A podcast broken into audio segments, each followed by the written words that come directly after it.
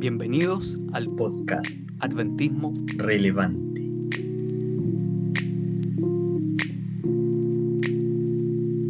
Bienvenidos queridos amigos a nuestro podcast Adventismo Relevante. Muchas gracias a todos los que nos están acompañando en esta instancia de formación que estamos teniendo en torno a diversos temas. Acabamos de terminar una serie extraordinaria sobre eh, cuatro banderas de libertad adventista que hemos eh, defendido a lo largo de la historia. Hemos hablado acerca de libertad de conciencia, eh, libertad de educación, libertad religiosa. ha sido realmente, hemos tenido una crítica muy buena a esa serie y hoy día tenemos un invitado muy especial. Eh, Alex, ¿cómo estás, compadre? Uy, muy bien. Aquí estamos felices, como siempre, cuando estamos iniciando nuestro podcast, porque eh, hoy hay cosas muy interesantes que, comentar, cosas contingentes, por cierto, porque eh, más de alguien ha estado atento a las noticias. Y aquí quiero soltar un poco, un poco de, cosas antes, pero ya vamos a entrar en, en detalle a hablar de Cuba. No sé qué les parecerá a nuestros auditores. Y tenemos un invitado justamente que es de esa nacionalidad y que nos va a comentar muchas cosas interesantes sobre su vida. Pastor Michel Rodríguez, queremos que usted pueda presentarse, darnos más detalles de usted. Adelante, Pastor, cuéntenos. Bueno, buenas tardes, buenos días. Eh, Alex y Marcos, gracias por tenerme acá con, con ustedes. Eh, soy muy afortunado de que me puedan eh, hacer esta invitación, ¿no? Eh, creo que estoy acá, sí, eh, soy nacido en Cuba. Em, creo que en un momentito le contaré cómo estoy acá ahora en Estados Unidos, pero vivo en este momento en un estado que se llama Mississippi, acá en la, en la parte de la costa del Golfo de México. Eh, estamos em, trabajando en una iglesia hispana y una americana, así que pues ahí les puedo hablar un poquito también de eso, quizás más adelante, de las realidades de los dos mundos, ¿no? Pero mm, agradezco la invitación, gracias por tenerme acá. He escuchado cosas buenas de este podcast y estoy súper afortunado de estar con ustedes hoy. Muchísimo, bienvenido. Bienvenido, pastor. Estamos en realidad súper expectantes por el capítulo del día de hoy, ¿verdad, Alex? Sí, totalmente. Y por eso queremos entrar justamente a fondo, conociéndolo un poquito más acerca de, su vida, eh, los primeros pasos en su ministerio, que, eh, cómo llegó a, al ministerio pastoral y cómo llegó justamente desde, desde Cuba hasta Estados Unidos. bueno, ustedes saben que Cuba es un país comunista. no sé qué tanto background puedan tener de un país comunista. Simplemente es sencillo. Eh, tú no eres tu propio dueño, tú no puedes, puedes pensar lo que quieras, pero no puedes decir lo que quieras. O sea, no puedes expresar tus ideas o pensamientos estás sujeto a un gobierno que piensa por ti y decide por ti y todo lo que tú crees que tienes en realidad no es tuyo, de pertenece al gobierno. Entonces, en un país así eh, nazco yo, nazco en, las afueras de la, de la, ciudad de La Habana, eh, se le conoce como Habana Campo, en un pueblito llamado San Antonio. Y nacimos con las ideas de marxismo y, leninismo desde que nos llevan a, a las escuelas desde primaria y e, ese es el, background de, nuestra, de nuestro país, ¿no? Eh, un gobierno que hoy día, hace 62 años, que está eh, maltratando a los cubanos, que está forzándolos. Y no sé si ustedes han visto las últimas noticias estas últimas tres semanas. Está muy fuerte la realidad allá en, en nuestro país. Estamos orando, pero mm, creo que llegamos a un momento donde el pueblo se ha cansado el pueblo se ha tirado a las calles a protestar. Entonces, em, sí, nací en el, en el año 1984, eh, tercera generación adventista, que no significa nada, significa que tenemos que tener mucho más cuidado porque capaz que ahí nos perdemos dentro de la cuna del adventismo, ¿no? Em, en Cuba no, nunca me pasaba por la idea esto de, del ministerio, pero cuando tenía 21 años, me junté con unos amigos que dijeron, vámonos para la tierra de la libertad. y no sé si ustedes saben que la isla de Cuba está a unos 90 millas por mar de los Estados Unidos. La parte más cercana es, sería la Florida. Y pues en ese momento el gobierno de los Estados Unidos estaba ofreciendo una oportunidad, ¿no? Si las personas de Cuba lograban, lograban escaparse del país, entonces si llegaban a los Estados Unidos, ya sea por aire o por mar, entonces eh, no importa la forma que llegaba, el gobierno les ofrecía asilo político, eso fue en aquel tiempo, estamos hablando eh, en el año 2000, 2005, 2005, 2006, donde mucha gente se tiró al mar, como decimos los cubanos, tratando de alcanzar ese sueño americano. Lastimosamente, cientos y miles perdieron sus vidas. No sé si ustedes saben, las corrientes ahí en esa parte del Golfo entre Cuba y Estados Unidos son muy fuertes. Eh, muchos mucho tiburones también, el agua eh, ahí se presta para eso. Y mucha gente pues pierde la vida. Pero bueno, eh, me junto con unos amigos bien locos, como decimos los cubanos, y decimos, nada, pues no está ni tan lejos, sí, sí le hacemos. Y, y la primera vez eh, que invertimos toda nuestra plata, ¿no? nuestro dinero para este proyecto de lanzarnos al mar, para llegar a los Estados Unidos, lo perdimos todo. Éramos unos 10 y perdimos todo el dinero porque es interesante cómo funciona. En Cuba, obviamente es ilegal escaparte de tu, de tu propio país. ¿ves? Si las policías te, te encuentran, descubren lo que estás haciendo, te ponen rápidamente en la cárcel. No, no, no tienes opción. Y ahí te hacen preguntas, te, te marcan ¿no? que tú estás tratando de salir del país. O sea, no es bueno eh, esta cuestión de que la policía te, te cache, ¿no? Pero la primera vez sí, la policía nos agarró tratando de poner la embarcación, el bote, ¿no? En el barquito, en el agua.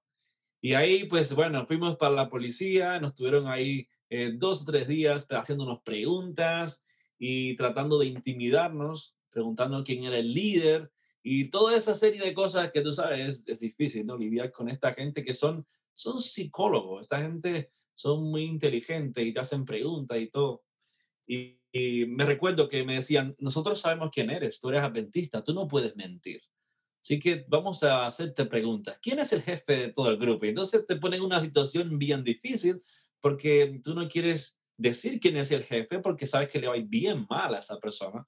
Y por otro lado te ponen ahí entre la espalda y la pared y dicen, no puedes mentir porque tú eres de la iglesia. Bueno, entonces la primera vez fue un failure, nos cogieron. La segunda vez eh, también lo perdimos todo tratando de, transportar la embarcación de un lugar a otro. Y la tercera vez, gracias a Dios, eh, después de ya, ya yo estaba endeudado pidiendo dinero a mis amigos y a mi primo para intentarlo una vez más, yo creo que fue obviamente un milagro de Dios, porque mm, es difícil, ahora que uno está más grande y lo piensa, eh, todo lo que sucedió fue un milagro. Pusimos un botecito en el agua, eh, fue mm, un día jueves a las 7, viernes, viernes a las 7 de la mañana. Perdón, viernes a las 4, ah, déjame, déjame regresar 12 años atrás. Pusimos, déjame ir un poquito más atrás. Así fue como sucedió. Fuimos a un lugar y estaba bien metido en el monte, ¿saben el monte, no? En donde está, no hay casas ni nada, está bien metido en el monte y ahí construimos esta cuestión, la embarcación. Porque como ya nos habían descubierto dos veces tratando de llevarla al agua, dijimos, bueno, vamos a construirla en un lugar que esté relativamente cerca de la playa y así pues no tendremos riesgo. Relativamente cerca eran 16 kilómetros de la playa y entonces en casa de una persona allí que nos rentó, pues construimos el barquito y después tuvimos que pagarle a otra persona que tenía unos toros, unos bueyes grandes para alar esa embarcación y llevarla a la playa. Entonces, em, nos pasamos esa noche caminando, alando esa cuestión, el barquito. Finalmente, em, como a eso de las 5 de, la 5 de la mañana, llegamos a la playa, la pusimos y teníamos un motor Toyota bien viejo, pero que funcionaba de petróleo. Y arrancamos aquello y, bueno, nos metimos mar adentro sin saber lo que nos podía esperar, ¿no? La aventura de, el deseo de la libertad. Y pues nada, 27 horas más tarde pudimos llegar a las costas de Miami.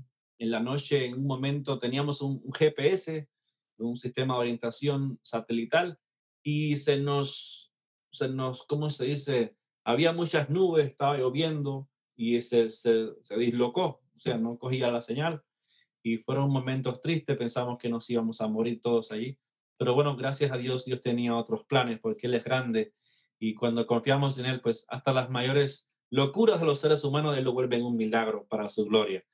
Y bueno, llegamos a este país y, eh, ¿qué te puedo decir? Tengo una tía en Miami que tiene mucha, mucha plata, mucho dinero y estuve viviendo con ella y, y mi vida ya no me fue muy bien espiritualmente.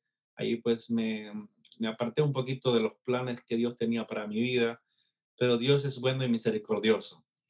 Entonces eh, me endeudé ahí en Miami y mi tía me dijo, mira, te voy a hacer un trato. Si te vas para una universidad adventista, la que sea, pues yo te pago la deuda de lo que yo debía. Y yo dije, bueno, pues sí, sí me gusta, trato hecho. Y me metí ahí en la internet y encontré una universidad en Texas, se llama Southwestern Adventist University en King. Y pues ahí fui a estudiar eh, matemáticas para ser profesor de matemáticas. Eh, después de que tenía dos años en la carrera, pues nada, tuve un encuentro con Dios fantástico, algo, algo maravilloso.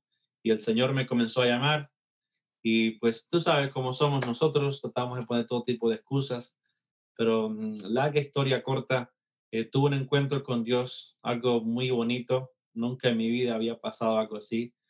Eh, sucede que yo tengo una novia y la novia pues rompemos feo y tengo un momento sentimental bien profundo en mi vida y pues nada, fui a donde estaba un profesor que quiero mucho todavía, se llama Sorki, le dije, pastor, algo está pasando en mi vida y no sé qué cosa es, mi vida se volvió eh, de patas arriba, no sé ni qué quiero hacer, a dónde quiero ir.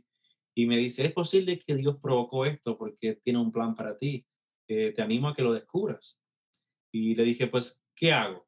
Y me dice, no, tranquilo, toma tu Biblia y vete, vete allí, al campo, lejos de todo el mundo y comienza a orar. Y allí tuve un encuentro súper maravilloso con el Señor. Y el Señor, pues nada, Él es muy misericordioso, lleno de gracia, y me ofreció si quería pues caminar la aventura del ministerio con Él y ayudar a otras personas, ¿no? A que no pasaran por lo que yo estaba pasando y a rescatarles. Y el resto es historia regresé el próximo semestre a la universidad y pues cuando fui ahí al departamento de teología, ahí había un amigo eh, y me dijo, ¿qué tú haces aquí? Tú, tú no vas a ser pastor, tú, tú vives de otra cosa.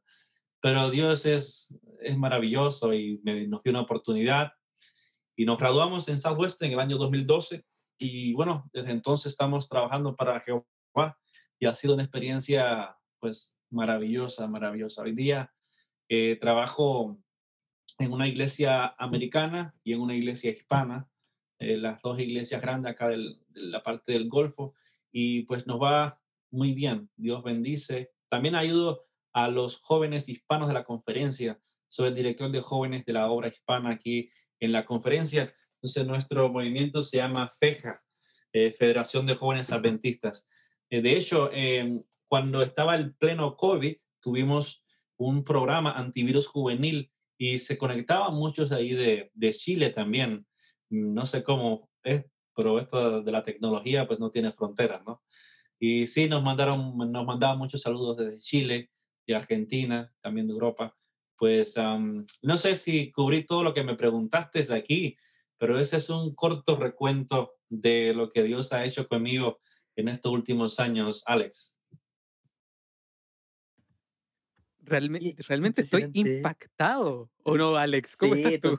totalmente, porque de hecho eso nos muestra justamente cómo Dios puede transformar cada una de las cosas que tenemos eh, pensado que quizás nunca pensamos que íbamos a llegar a algún punto, porque me imagino en esta historia, obviamente nunca pasó por su cabeza estudiar teología justo cuando estaba saliendo de Cuba, pero termina en una situación que finalmente es lo que Dios quiere. Dios permite efectivamente todas estas cosas y, y eso uno lo ve evidentemente en la vida de las personas que nos cuentan sus testimonios y también en nosotros. Es una cosa súper importante. No sé qué, qué puedes decirnos, Marca, al respecto también.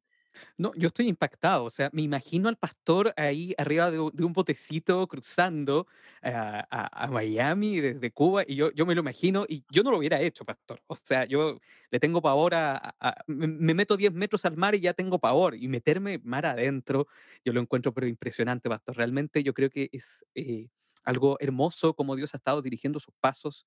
Los tiempos de Dios realmente son perfectos.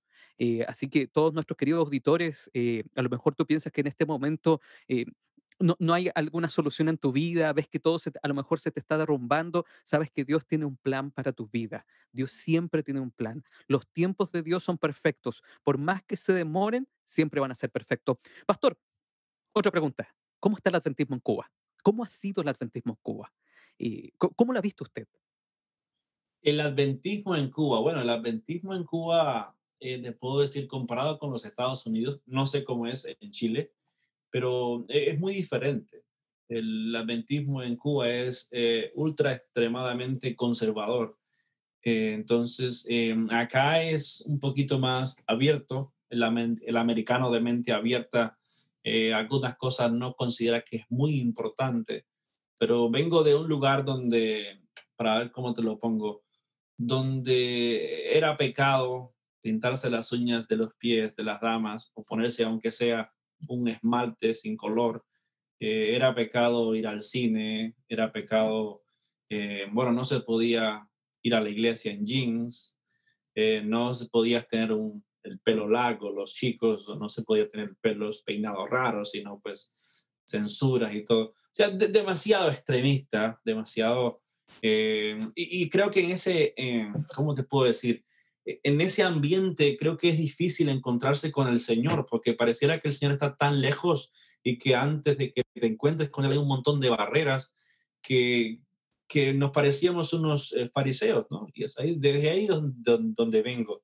Eh, gracias a Dios ha evolucionado, desde que yo nací hasta ahora, eh, ha evolucionado mucho para bien. La obra ha crecido.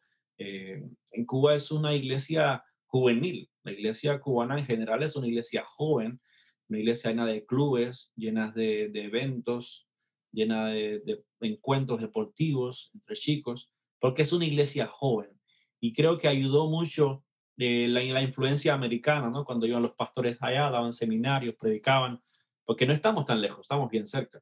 Y esto ayudó un poquito a que hubiera una revolución un poquito más abierta a lo que es el adventismo, que puede ser feliz y ser adventista, no tienes que estar pensando que estás caminando sobre huevos eh, para no romperlos y así te hace una vida infeliz en el cristianismo. Entonces, ¿qué está pasando con el adventismo en Cuba? Bueno, estos últimos años han sido años de una bendición increíble en cuanto a crecimiento. Eh, la parte mi- ministerial es bien difícil, porque te cuento rápidamente. Eh, un, mini- un ministro en Cuba, un pastor, gana alrededor de unos 23 dólares al mes. Antes eran 17, después subieron a 20 y ahora están en 23. Entonces, ¿cuánto es 23 dólares en Cuba? 23 dólares en Cuba no es nada, porque cuando vas a comprar un par de zapatos a tu hijo, la tienda, los zapatos te cuestan 26 dólares. Eh, cuando vas a la tienda a comprarte una playera o un par de jeans, cuesta 20, 25 dólares. O sea, los precios no, no es que en Cuba tienen precios para cubanos, no. Eh, el gobierno se esconde detrás de una fachada de que te da una, un librito, ¿no? Un librito como este, parecido aquí, un librito eh, así como este, así, y entonces ahí te apunta eh, un, un, unas libras de arroz, libras de frijoles, un poco de aceite que te da para un mes. Estamos hablando de 5 libras para un mes, 6 eh, libras de frijoles, un, una libra de aceite, que obviamente eso no da ni para dos semanas, ni para una semana, pero él se esconde detrás de eso, se esconde detrás de que la educación es gratis, de que si vas al hospital te atienden sin pagar, y detrás de eso se esconden para no pagar un salario digno ¿no? de una persona. Esto no es porque la obra, la unión o la, o la división entre americanas no, no les quiera ayudar, si les quieren ayudar, no más que el gobierno de Cuba no deja que le paguen lo que merece, en este caso un, un pastor, ¿no? O sea, en ese caso es difícil. Sin embargo, los pastores, pues, tienen experiencias increíbles de cómo a veces no tenían nada que comer y una persona llegó y, y les dio comida o llegar a algún lugar y donde no conocen las personas y alguien le dice, Dios me dijo que te diera esto. O sea, en medio de la necesidad, o sea, es cuando Dios se luce, ¿no? Es cuando Dios eh, de verdad hace sus milagros, cuando le somos fieles. Eh, pero no deja de ser difícil la parte de la economía del pastor. Eh, los pastores, la mayoría lo que tienen son bicicletas, si tiene suerte, para transportarse y visitar sus iglesias. O sea, es, es difícil la parte ministerial, pero la obra está viento en popa y a toda vela. Me preguntas cómo está ahora mismo. Ahora mismo hay una crisis increíble. Te explico rápidamente. Eh, la, la, crisis es tan grande, y esto, esta noticia es fresquísima porque acabo de recibir un correo. Eh, la crisis es tan grande de que el país está cerrado de cierta forma, donde es, no se puede, está en lockdown todavía, no se puede salir de las casas en algunas ocasiones, no se puede salir de un pueblo para el otro. Entonces, este es el desafío que tienen los pastores. El desafío es que, como en Cuba no hay una tecnología donde te pueden depositar el cheque a tu cuenta o donde todo es por cash, entonces los pastores para cobrar tienen que ir a la delegación, que está lejos, está en otra provincia, en otro, en otro lugar, para recibir su, su dinero ¿no? de abastecimiento, su, su pago con lo que hace, su dinero con lo que compran las cosas. Como los, el país está en lockdown, en secciones, entonces los pastores no pueden venir a cobrar su dinero. Hay pastores que llevan dos meses sin, sin ningún tipo de, no pueden cobrar porque no pueden ir a cobrar. Esto es un desafío de esta semana, de este mes, eh, pero hay desafíos otros increíbles, ¿no? Que nosotros podríamos estar todo el día acá contándote los desafíos pero mm, la obra en general ha crecido y ha ayudado mucho la nueva visión de la Unión Cubana, eh, un poquito más de disfrutar el cristianismo sin, romper reglas ni, ni, leyes de Dios, ¿no? Pero eh, la parte que ha sido un poquito más flexible, el cristianismo creo que ha ayudado al avance de la obra mucho más con los jóvenes.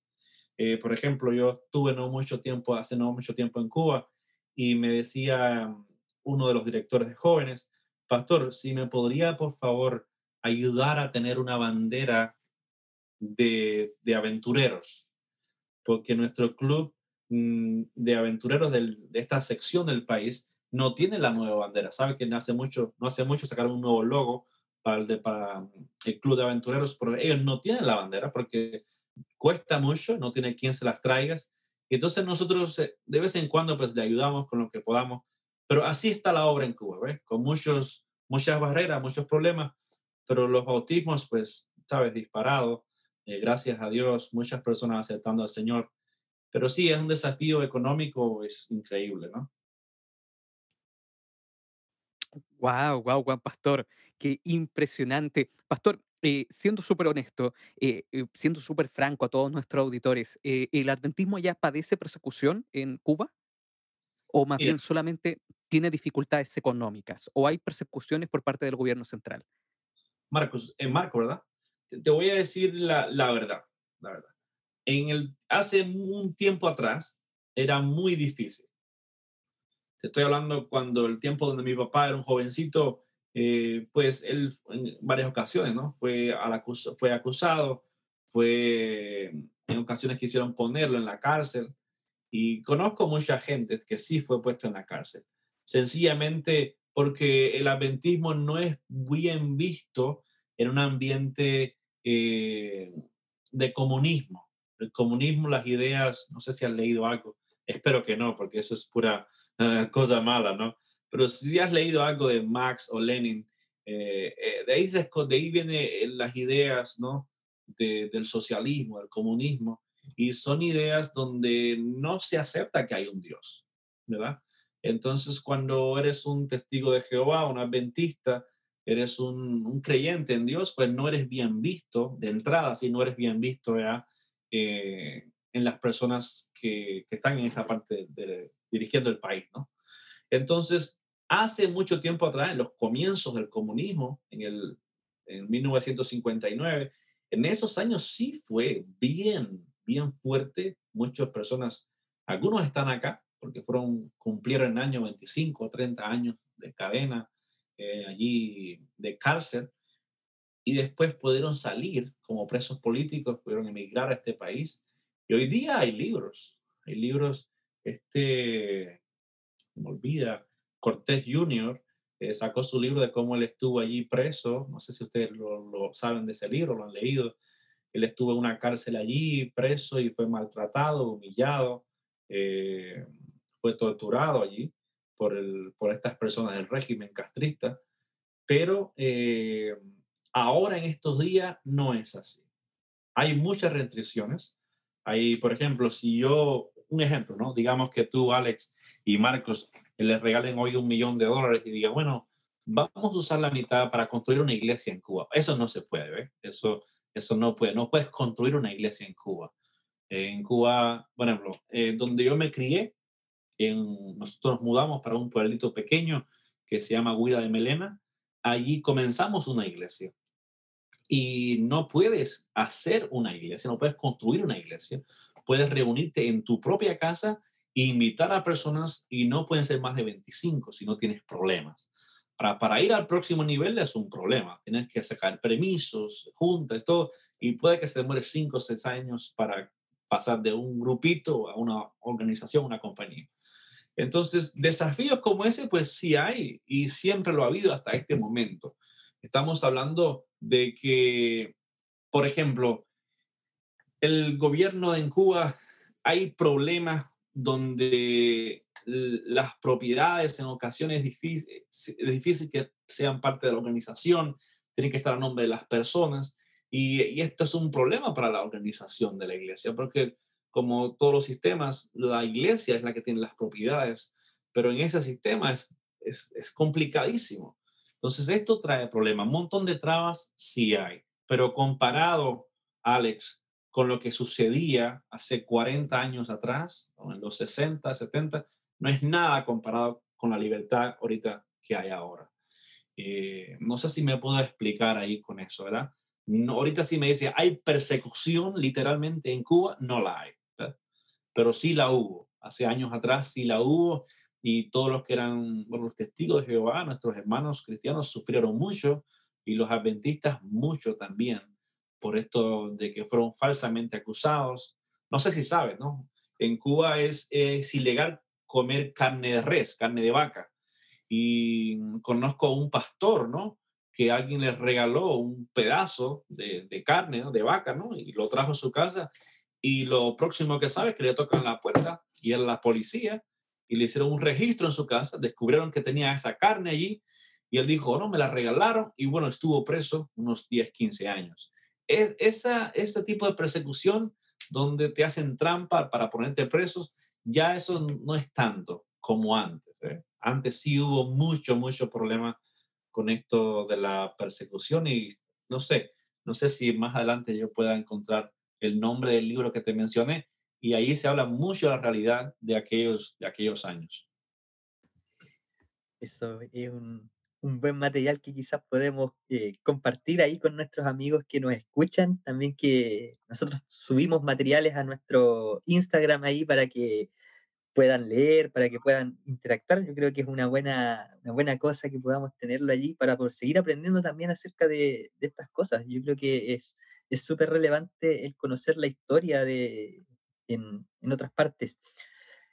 Y esto nos lleva también a, a, otro punto que quizás es interesante tocar, porque una cosa es en Cuba, y cómo, cómo son la, las cosas, pero en Estados Unidos, ahora propiamente tal, eh, ¿qué diferencias grandes podemos tener quizás o, qué desafíos se ven eh, ahora que está trabajando con gente hispana ya o, con los americanos propiamente tal. ¿Qué, qué, puede observar al respecto de eso? Eh, ¿Existen grandes diferencias? ¿Existen desafíos similares quizá o cada uno tiene sus propias problemáticas que, que les afectan?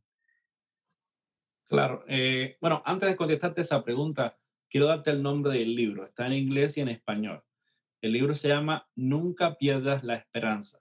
Es un librito bien pequeño que habla de las, los desafíos ¿no? que tuvo este pastor José Cortés eh, en la cárcel, cómo él llegó a la cárcel, qué le hicieron en la cárcel y cómo Dios lo, lo, sacó. ¿no?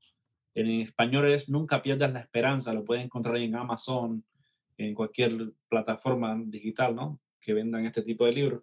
Eh, José Cortés, José H. Cortés, Nunca pierdas la esperanza. Y en inglés eh, se llama Never Lose Hope, también está ahí disponible. Este es un buen material, si quieren saber un poquito más de esto que me estás preguntando, de detalles y cómo el gobierno mmm, incauta a personas, ¿no? Los confunde, le hace trampas para tomar los presos solamente porque son cristianos. De ahí habla mucho. Y esa realidad fue muy fuerte en los, en los 60, los 70, a principios de la, de la, del triunfo de la revolución. Entonces, pero ya ahorita mismo te, te, miento si te digo otra cosa diferente. No, es, es un poco más relajado, aunque siempre hay muchas restricciones porque estamos todavía en un régimen comunista. Entonces, bueno, Alex, ¿no? Me pregunta acerca de los desafíos de este país eh, en la hora eh, en la hora adventista, ¿no? Hay desafíos, es muy interesante, muy interesantes porque primero eh, el desafío de las culturas. Eh, imagina que, que en tu iglesia haya uno de Chile, uno de Argentina, uno de Cuba, uno de Colombia, y, por ahí para allá. Digamos que tienes 30 culturas en tu iglesia. El de Chile va a venir y va a decir, mira, en mi iglesia lo hacemos de esta forma. El de Cuba va a decir, no, en mi iglesia no, porque somos muy conservadores, nosotros no hacemos eso. Entonces el otro, que es bien liberal, dice, no, aquí no hacemos eso. Entonces, ese choque de culturas, donde todo el mundo quiere que se haga como se, como se hacía en su país natal, entonces eso crea conflictos y crea problemas. Ese yo creo que sería el desafío número uno de la parte hispana acá. Lo otro sería la nueva generación. Por ejemplo, eh, viene una, una, pareja jóvenes, tienen su hijo acá, lo, entonces su hijo está influenciado por la cultura americana, pero los padres lo traen a la fuerza, a la iglesia hispana. Entonces ese, ese hijo está, tiene un conflicto en su idea. ¿eh? Todos sus amiguitos en la escuela hablan en inglés, sus clases son en inglés, sus lecciones son en inglés, pero llega entonces a un lugar el sábado en la mañana donde todos hablan español, donde es todavía ultra conservador comparado con, con el estilo de vida que él vive. Entonces, eso es un problema, la segunda generación, porque muchas iglesias hispanas no, los pastores no son bilingües y no tienen una parte bilingüe para estos jóvenes. O sea, eso es un desafío, ¿verdad? Entonces, eh, ¿qué ayuda? Ayuda a las iglesias hispanas que tienen una escuela sabática en inglés para que los niños de la nueva generación se sientan cómodos, se puedan expresar, eh, no se sientan apáticos.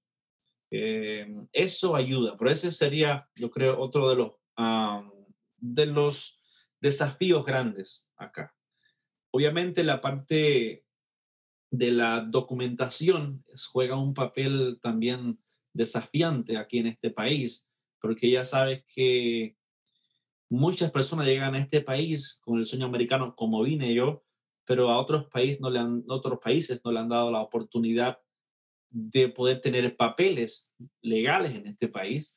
Y entonces, pues nada, cuando uno no tiene nada que ofrecerle a sus hijos en sus países, vienen acá, trabajan y tratan de mandar una platita para ayudar a su familia.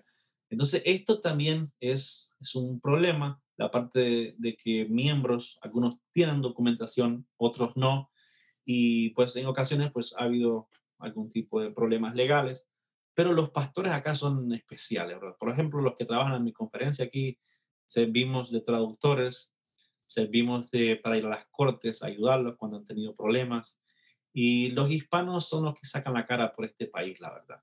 Nunca verás a un gringo poniendo techo en, verano, nunca verás a un gringo cortando, y le decimos gringo cariñosamente a los hermanos americanos, ¿no? Nunca verías a un americano eh, cortando el, césped eh, en el sol, eh, nunca verás a un americano también de limpieza en un hotel o de cocinero en un restaurante.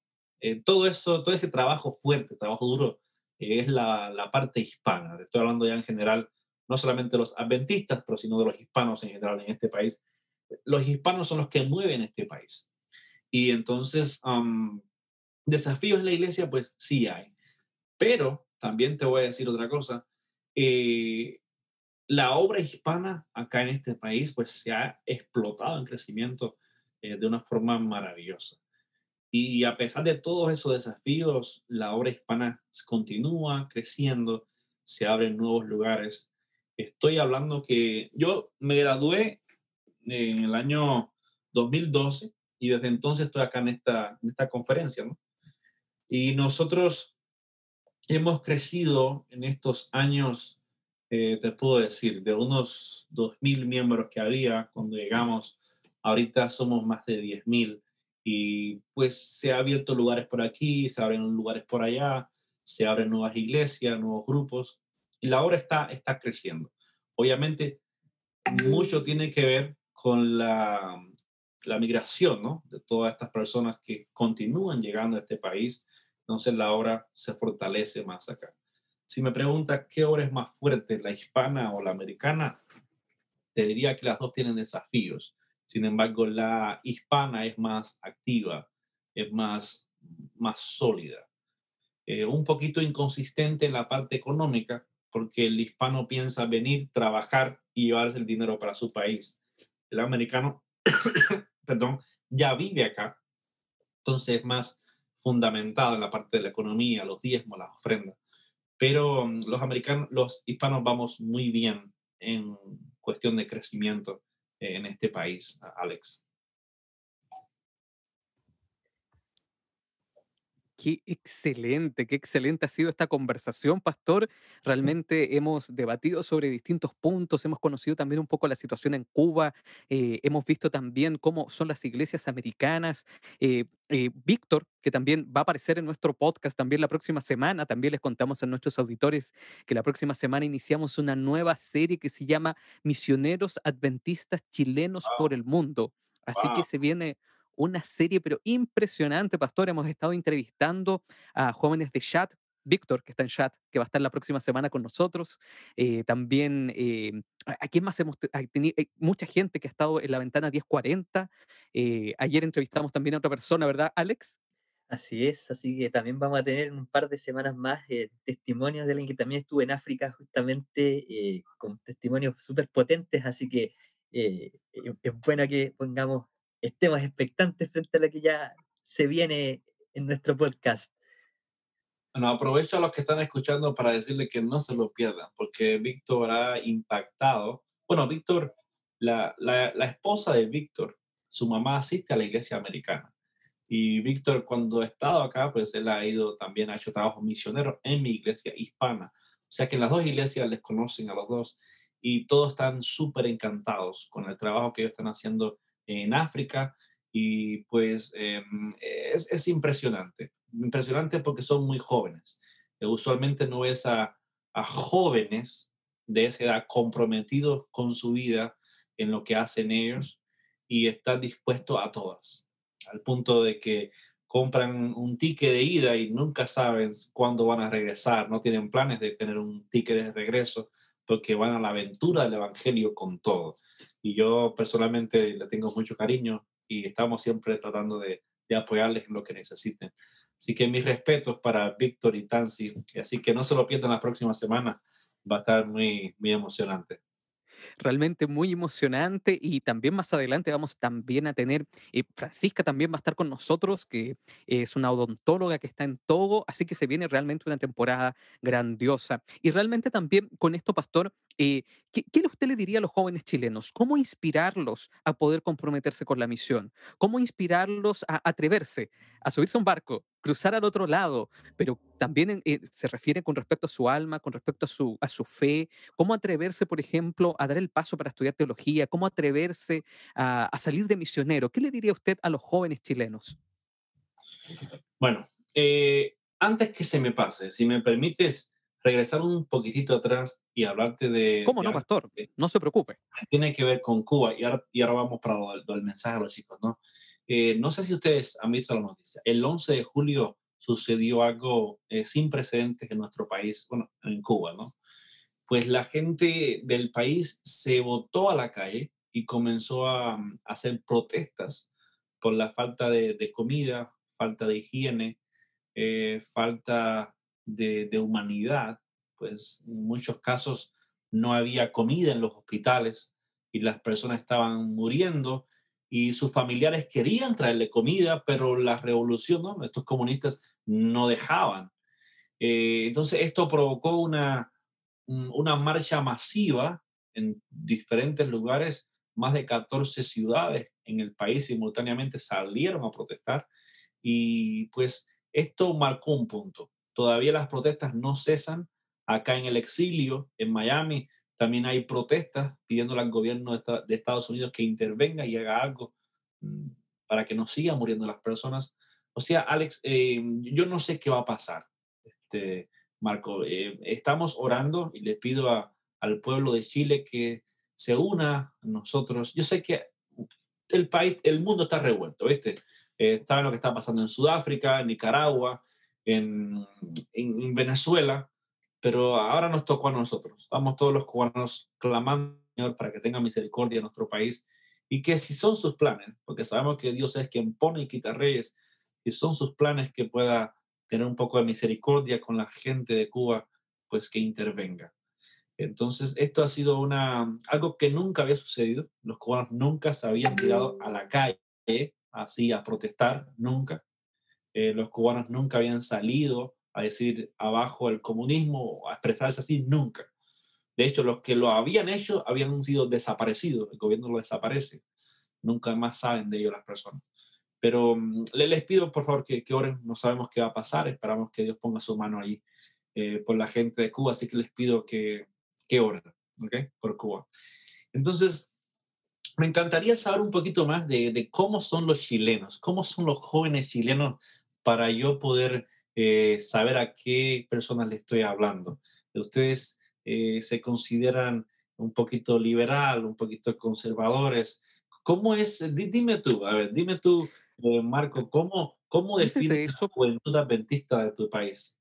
Y yo creo que antes de definirlo, Pastor, y volviendo también a ese tema, quizás no queríamos tratarlo hoy día también con respecto a lo que está ocurriendo acá en, allá en Cuba. el otro día acá en Chile el día, mm, hace un par de días atrás, incluso hasta el día de hoy, afuera de la embajada de, Cuba, han habido varias enfrentaciones acá en Chile. o sea, estamos hablando, estamos, estamos muy lejos de Cuba, pero aquí han habido varias eh, eh, confrontaciones entre gente que son cubanos que piden la liberación de Cuba, como también de gente que está a favor del Partido Comunista. Mm. Y justamente acá en Chile. Y han habido una confrontación políticamente estamos pasando en un periodo súper complicado acá en Chile. Eh, hay una ola de totalitarismo muy fuerte. En lo que va del año se han quemado eh, alrededor de 60 iglesias aproximadamente en Chile, tanto católicas como también protestantes. Ha sido eh, algo bastante eh, interesante lo que estamos viviendo como nación, una especie de, eh, de hecho estamos en todo un proceso constituyente en este momento por hacer una nueva constitución acá en Chile y que de repente nos ha repercutido a nosotros mucho como iglesia. Eh, de partida, por ejemplo, le cuento, pastor, que llevamos, ¿cuánto? 15 meses, 16 meses, haciendo todas las actividades de iglesia vía Zoom, vía YouTube, de manera virtual, no nos podemos juntar en, en, nuestros templos. Y eso también ha repercutido en que en Chile existe una tendencia más postmoderna, un pensamiento más postmoderno, incluso algo antirreligioso. Hemos dedicado eh, eh, largos episodios también a hablar sobre la situación que estamos viviendo acá en Chile y, justamente eh, hemos vivido también momentos antirreligiosos. Si usted, por ejemplo, va a un centro comercial con una playera, si va con algún, no sé, alguna casaca, por ejemplo, que diga Jesús salva, para muchos chilenos hoy día eso es algo violento es algo violento. Por lo tanto, ha sido un poco difícil. Ahora, la juventud eh, chilena, ¿cómo es? Es una juventud, eh, en buen chileno, es muy aperrada. Eh, eso quiere decir de que son muy aguerridos. Si hay que ir a la batalla, vamos a la batalla. Pero también eso mismo marca un poco al pueblo chileno porque tratamos de ir de en evento en evento. Los eventos chilenos son muy grandes de jóvenes, 5.000 jóvenes, 3.000 jóvenes, hay una gran juventud acá en Chile eh, y de repente cuando el evento no tiene cierta calidad, de repente nos desmotivamos un poco.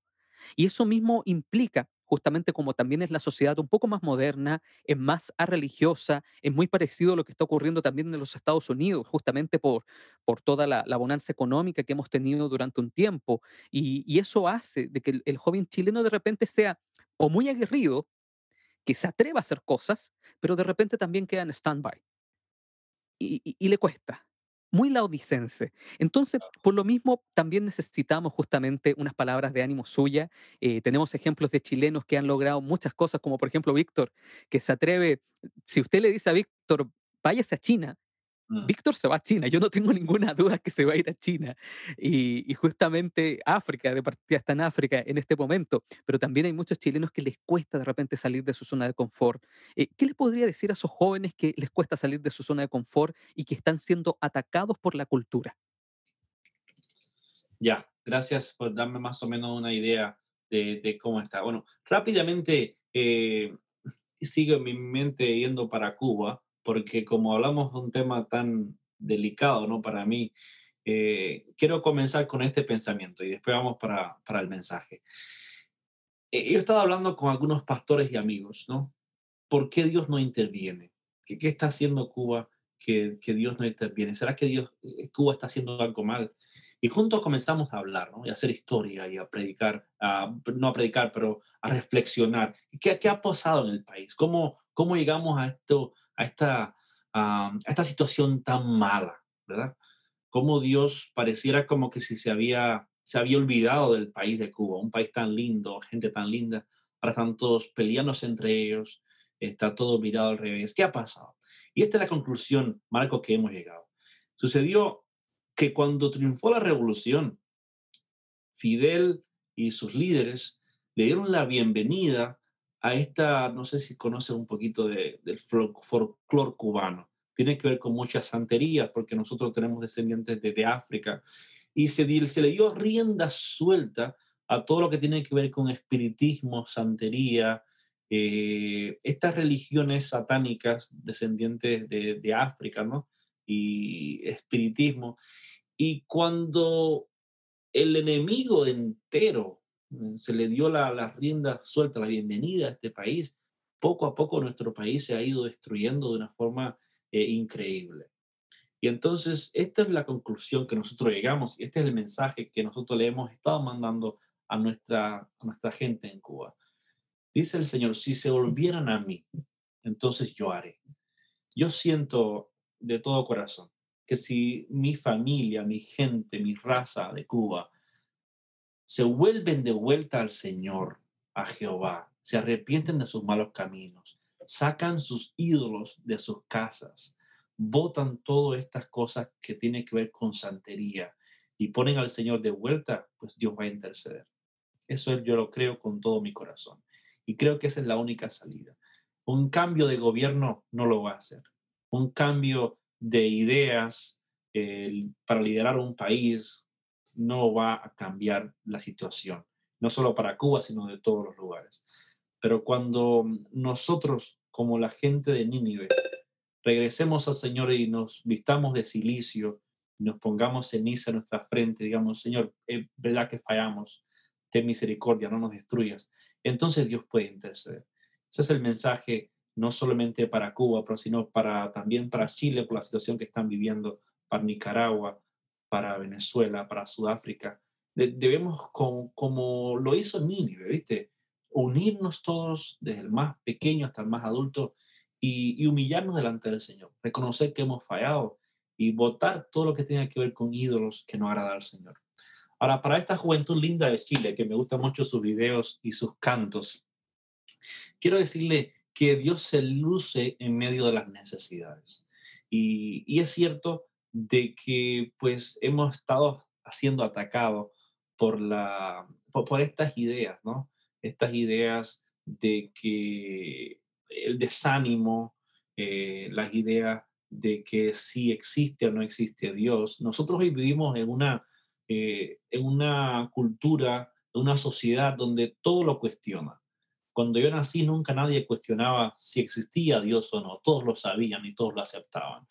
Hoy vivimos en la sociedad donde todo es cuestionable. Si existe Dios y si existe, ¿por qué pasa esto? ¿Y por qué hace? O sea, todo, tenemos que responder un montón de preguntas que ni nosotros mismos sabemos cómo responderlas, pero esa es la realidad que viven nuestros jóvenes. Entonces, eh, y Dios entonces cuenta con los jóvenes como tú y como yo, como Alex, como Marco, como Víctor, para que vayan y le digan al mundo entonces quién es Dios. Creo que el gran comienzo sería nuevamente humillarnos delante de Dios y está bien, está bien que haya necesidad, está bien que haya conflicto, está bien que haya problemas, porque Dios escribe derecho en líneas torcidas, Alex, y cuando parece que, todo está saliendo mal, es porque Dios provocó eso para que de ahí salga una bendición. Si no predicamos en tiempo de paz, tendremos que hacerlo en tiempo de necesidad, en tiempos de guerra. Y otra cosa, si no vas tú, joven que me escuchas aquí en este podcast, si no vas tú, ¿a quién tú crees que el Señor va a enviar? Porque Dios no trabaja con viejitos. Lo siento para los adultos que me están escuchando.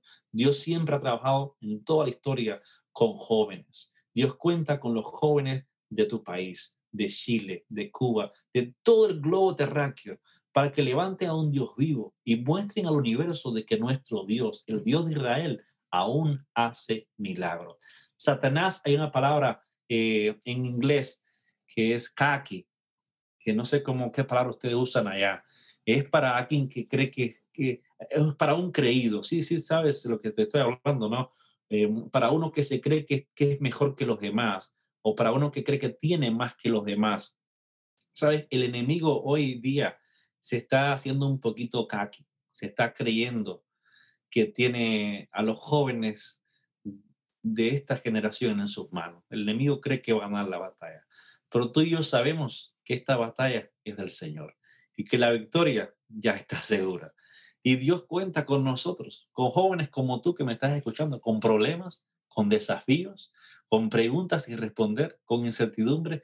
Dios cuenta contigo para que levantes hoy bandera del Señor y puedas decir, hasta acá me ha ido a Jehová, yo y mi casa serviremos a Jehová. Queridos jóvenes, que Dios les bendiga mucho. Pongan a Dios primero en sus vidas y lo demás será una aventura para toda la vida sirviendo al Señor. Si sientes el llamado para entrar en el ministerio, no lo dudes, entra, porque el Señor capacita a los que llama y te va a preparar para que pongas su nombre muy en alto. Él mismo dijo, la mies es mucha y los obreros son muy pocos. Queridos jóvenes, si sientes el llamado de servirle al Señor como misionero, como pastor, como, eh, como misionero, entra, entra y verás cómo los ángeles del Señor proveerán a tu lado, te cuidarán, irás en, en las manos de sus ángeles y te protegerán y estarás siempre en los caminos del Todopoderoso. Que Dios le bendiga. Chicos, gracias por la oportunidad y espero que un día pues pueda visitar el país hermoso de Chile.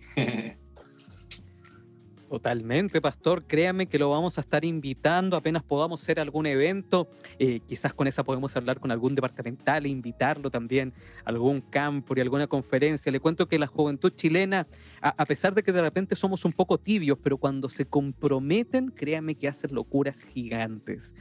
los eventos de los eventos de jóvenes chilenos son eh, grandes, son bonitos, eh, están bien preparados. Eh, hace un par de años atrás, también le voy a comentar, Pastor, unos seis años atrás, un poco más quizás, 2014, más o menos 2015, en esa época, se nos ocurrió hacer una locura, por lo menos acá en Santiago de Chile, una ciudad de 7 millones de habitantes, que es irradiar amor. Inventamos un proyecto que se llama Los Milagros Existen y simplemente andábamos con una camiseta que decía los milagros existen y, podíamos, andábamos con esos famosos carteles, abrazos gratis, eh, hacíamos intervenciones urbanas y mucha gente llegó a la iglesia justamente porque estuvieron comprometidos con la misión. Eh, querido pastor Michel Rodríguez, queremos darle las gracias. El día de hoy nos ha estado acompañando desde Gulf State Conference, es una asociación que involucra tanto a Mississippi, Alabama, y también una parte de Miami, de Florida en realidad. Así que le queremos dar las gracias y nuevamente, pastor, si lo podemos ayudar con algo, usted nos escribe, estamos totalmente dispuestos para poder ayudarlo y gracias a todos nuestros auditores. Eh, la próxima semana tenemos un episodio también impresionante, ya lo estuvimos comentando. Eh, partimos una nueva temporada, ¿verdad, Alex? no se pueden perder bajo ninguna circunstancia nuestro siguiente episodio con los misioneros chilenos en el mundo. Así que Estamos agradecidos por la compañía del pastor en este día y también a todos los que nos han escuchado. Así que, si Dios quiere, nos estaríamos viendo en otro episodio más de Adventismo Relevante.